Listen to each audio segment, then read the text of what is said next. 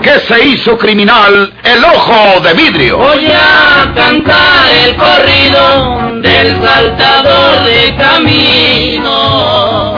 La borrascosa juventud de Porfirio Cadena. ¿Cómo perdió uno de sus ojos?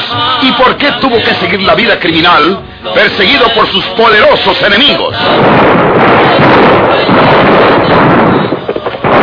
Una nueva serie campilana del escritor norteño, Don Rosendo Ocaña.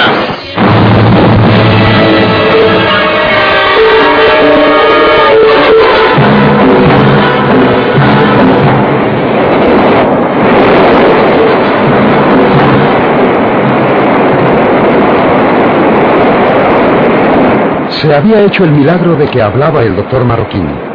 El mismo shock que le había arrebatado la razón al niño se la devolvía con la misma violencia. El pequeño Marcelo había enloquecido cuando Andrés le ordenara que se lanzara a la creciente del río.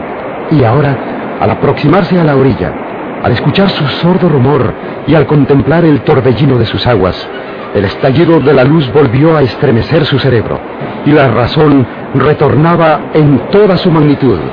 Andrés Ausón se sorprendió asustado cuando se dio cuenta de que el niño estaba razonando. Ya no pronunciaba la frase monótona de su extravío. Ahora decía que tenía miedo de aquel río y de su creciente turbulencia. Tengo miedo de ese río, papá. Ya no está loco, ya no está loco. Vámonos de aquí, papá. Estírele la rienda del caballo y vámonos de aquí. Ahora va a volver a decir que yo orgullogia. Habrá olvidado eso. Si se le hubiera olvidado. Papá, ¿por qué no nos movemos de aquí? Oye, hijo, ¿no decías que andabas buscando a tu amor logia? ¿No andabas diciendo que buscabas a tu mamá, eh? Este... Ahora vas a ver si ya se le olvidó aquello. Papá, tú querías que me echara al río. Tú, tú le apretabas la garganta a mamá Logia para que se muriera. Mientes, muchacho mugroso. Ahora te voy a callar esa boca para siempre. ¡No! Ahora sí te voy a echar al río. ¡No! ¡No! No forcejelles, no forcejelles, muchacho. ¿Qué? ¿Qué nos viene? Es un tropel de caballos. ¿Por dónde viene? ¡Suéltame, papá! ¡Déjame! Chico, agua. Don Lorenzo Cavazos y los rancheros. Si no me pelo, me cuelgan. Aquí te voy a aventar, muchacho condenado. A ver si te matas.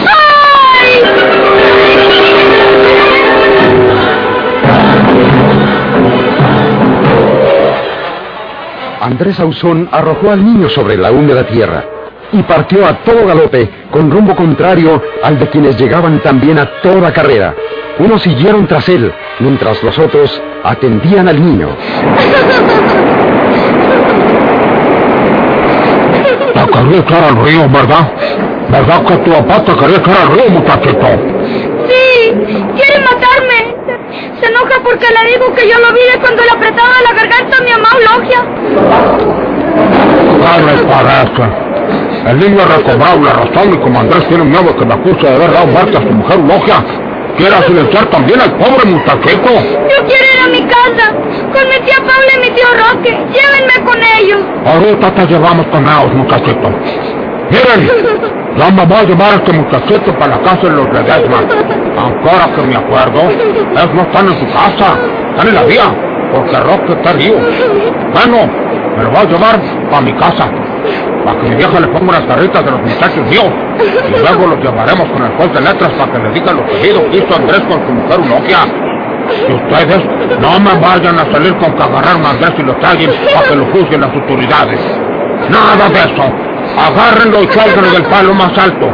Y para justificar esa acción, tendremos la declaración de este muchachito. Téquenle. Agarren a este bandido y déjenlo por ahí colgado de un mesquite. Te voy a poner en la montura y yo me voy en ancas. Déjame levantarte. ¡Lorenzo! ¿Qué? ¡No se mueva, don Lorenzo! No trate de sacar su arma porque lo mato. ¡Bandido! ¡Te quedaste por aquí! ¿Qué dijeron?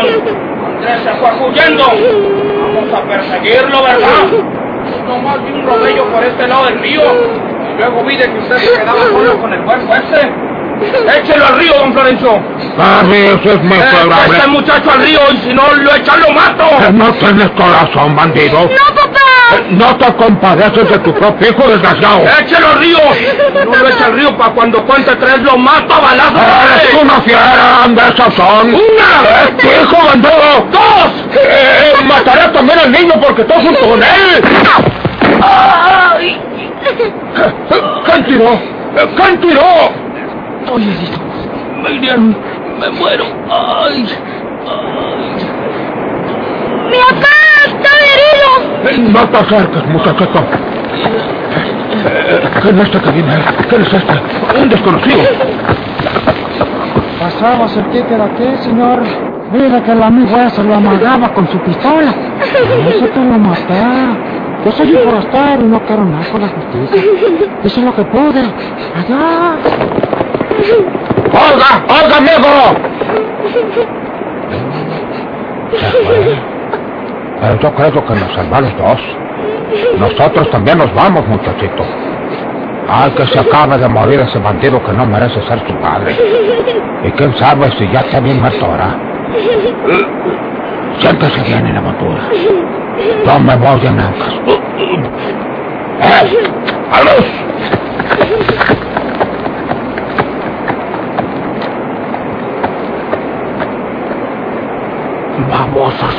Creyeron que me habían matado. Me hice la gata mansa, porque ese desconocido trae un rifle. No se lo olvide. ¿Qué diantres ahora? Chihuahua.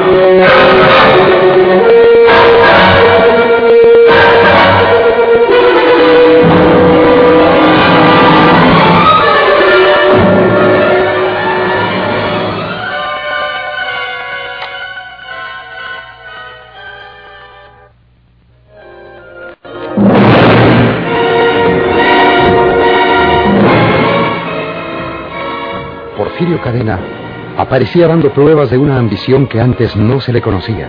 Porque cuando obligó a don Ricardo Guzmán a hacer testamento a su agrado, fue porque quería asegurar el porvenir del hijo de su hermana María de Jesús. Y ahora, ¿por qué ambicionaba la herencia de Juana Tobar? Un hombre perseguido tenazmente por la justicia, acorralado por la policía de varios estados. ¿Para qué ambicionaba una herencia? Cualquiera en su lugar hubiera exigido una importante suma en efectivo para probar la huida, para intentar la fuga y hacerse vivir lejos de sus perseguidores. ¿A qué obedecía aquella extraña actitud de Porfirio Cadena, el ojo de vidrio?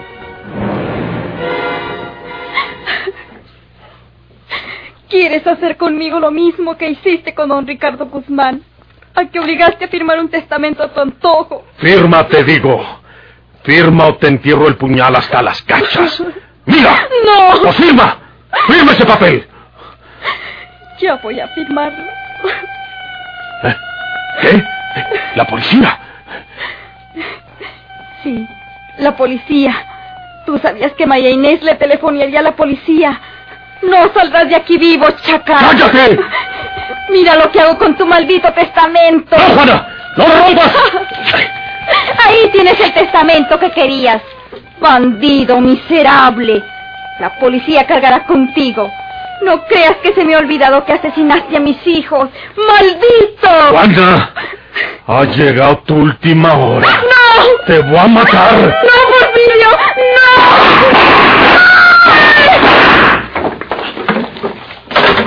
¡Malditas ellas!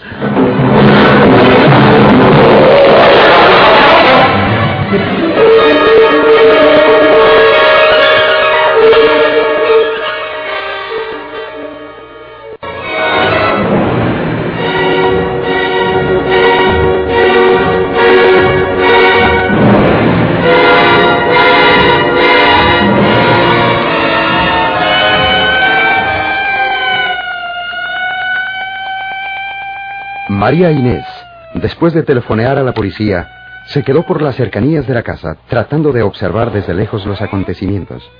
Cuando escuchó los disparos, ya suponía lo que había ocurrido, y un instante después se dejó oír la sirena de la patrulla policíaca. La policía. Ahora no podrá escapar ese hombre. Ojalá que no le haya dicho a Juana nada en contra mía. Él puede decirle que yo le informé de la boda. Ojalá que la haya matado antes de hablarle de mí. Ya llegaron. Los agentes están bajando del auto. Son cuatro. Oh, y el otro auto que venía detrás también se detuvo. Son uniformados. Ya están disponiendo a rodear la casa o la manzana. Esta vez no escapará ese bandido. Y no quiero que escape. Ahora tendría miedo de que me buscara a mí para matarme. Ya van a entrar en la casa. Se distribuyen por el jardín. Por aquí estaré hasta que sepa lo que pase. Hasta que salgan los policías con él, vivo o muerto.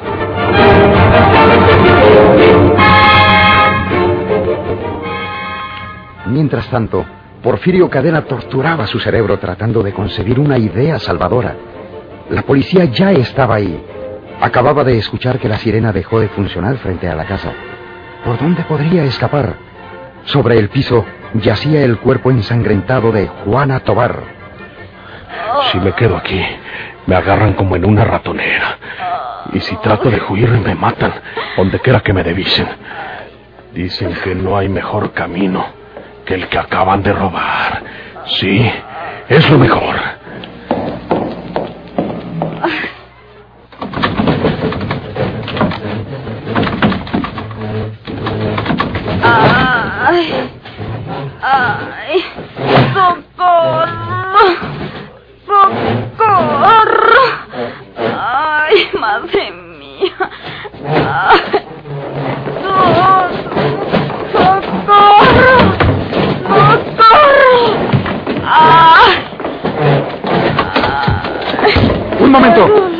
Nadie todavía. Esa mujer está herida. Mírela, jefe. Sí, un momento. El asesino puede estar aquí y recibirnos a tiros.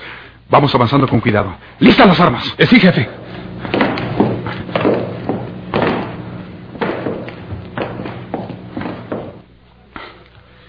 A- Aquí no está, jefe. Debe haber huido por esa puerta interior. Pues no podrá salir de la casa porque tenemos rodeada la manzana.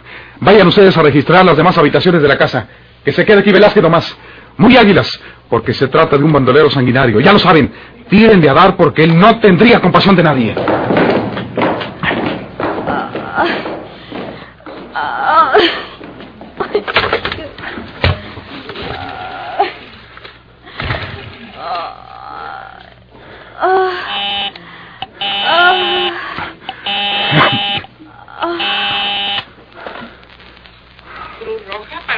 Eh, señorita, habla el inspector Villanueva. Envíen una ambulancia inmediatamente con carácter de emergencia a la calle Independencia número 1114. Independencia 1114. Hay una mujer herida con arma de fuego. Va para allá, inspector. Gracias. Cuiden esa puerta. Águilas con ese pasillo, Velázquez. Eh, sí, jefe. Señora. Señora. ay, me muero. Me muero. Aguántese un momentito. Eh, el puesto de la cruz eh, es- está muy cerca de aquí. Ya viene una ambulancia. ¿Fue Porfirio Cadena el que la hirió?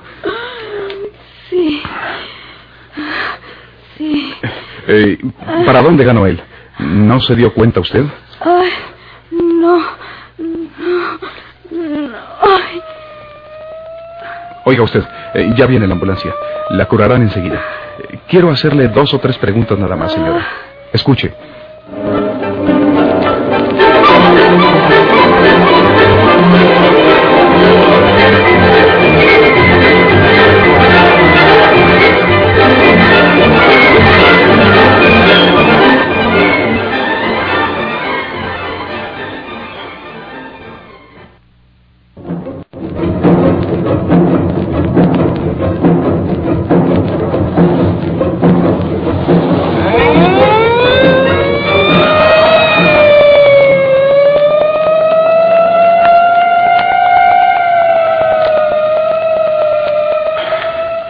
Ya se va la ambulancia. Es lo más importante, por lo pronto. Que se lleven a la señora al hospital. Yo no creo que se salve, jefe. Está muy mal herida. Eh, Lo menos tiene dos balazos. Quizá tres. Sí, va muy grave. Y no es extraño. Antes es un milagro que no la haya dejado bien muerta ese bandido. Voy a ver a aquellos que andan registrando toda la casa. Tú quédate por aquí, porque al final de este pasillo está la puerta que conduce al jardín y de ahí a la calle. Vigila esta puerta y el pasillo. Sí, jefe.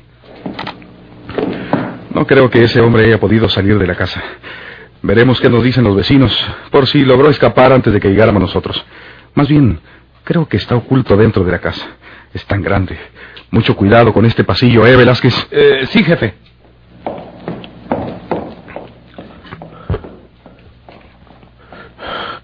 Me pongo la peluca y la barba y vamos a ver cómo se porta ese policía. Ahora que está viendo por el otro lado.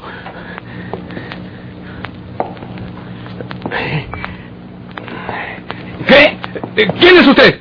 ¡Levante las manos! Eh, señor policía, eh, guarde usted su arma. Soy de la servidumbre. Eh, acabo de entrar por aquella puerta. Sus compañeros ya me preguntaron. Me ordenaron que espere en el jardín para acompañarlos a la jefatura. Yo lo acompaño hasta la puerta del pasillo para gritarle a los compañeros de fuera que lo vigilen. ¡Vamos! eh, sí, señor. Eh, guarde su arma. Soy inofensivo. Muy bien. Camine por delante. ¡Ay, no! ¡No grite! ¡No grite porque le ensarto otra vez con el fierro! A ver si hay tiempo. Voy a quitarle el chaquetín y la gorra. Solo así me puedo pelar.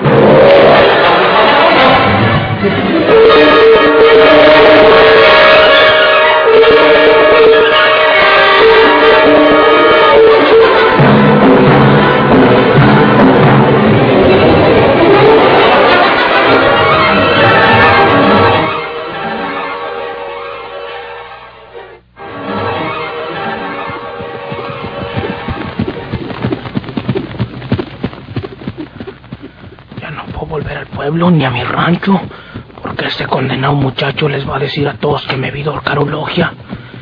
Y de ahí van a empezar a sospechar de mí hasta que se descubra todo el pastel. O me pelo por otras tierras, o me cuelgan estos infelices. ¿De qué me sirve ser el encargado si ahora ando con la cola entre las patas?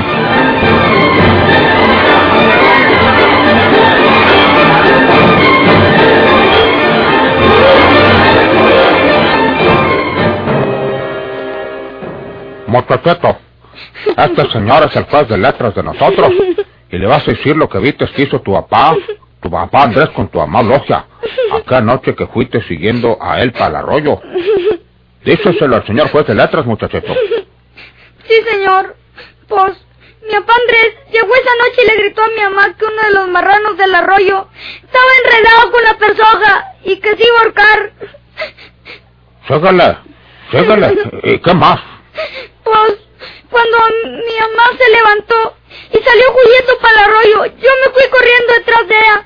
Y cuando ya iba llegando yo al arroyo, mire que mi papá Andrés le estaba apretando la garganta para matarla.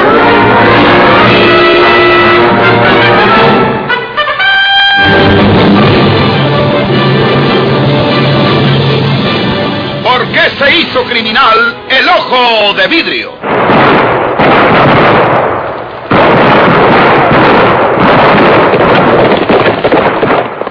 Gracias por su atención. Sigan escuchando los vibrantes capítulos de esta nueva serie rural. ¿Por qué se hizo criminal el ojo de vidrio? se disfrazaba de arriero para asaltar los poblados. Burlándose del gobierno, mataba a muchos soldados, nomás blanqueaban los cerros de puro sin calzonado.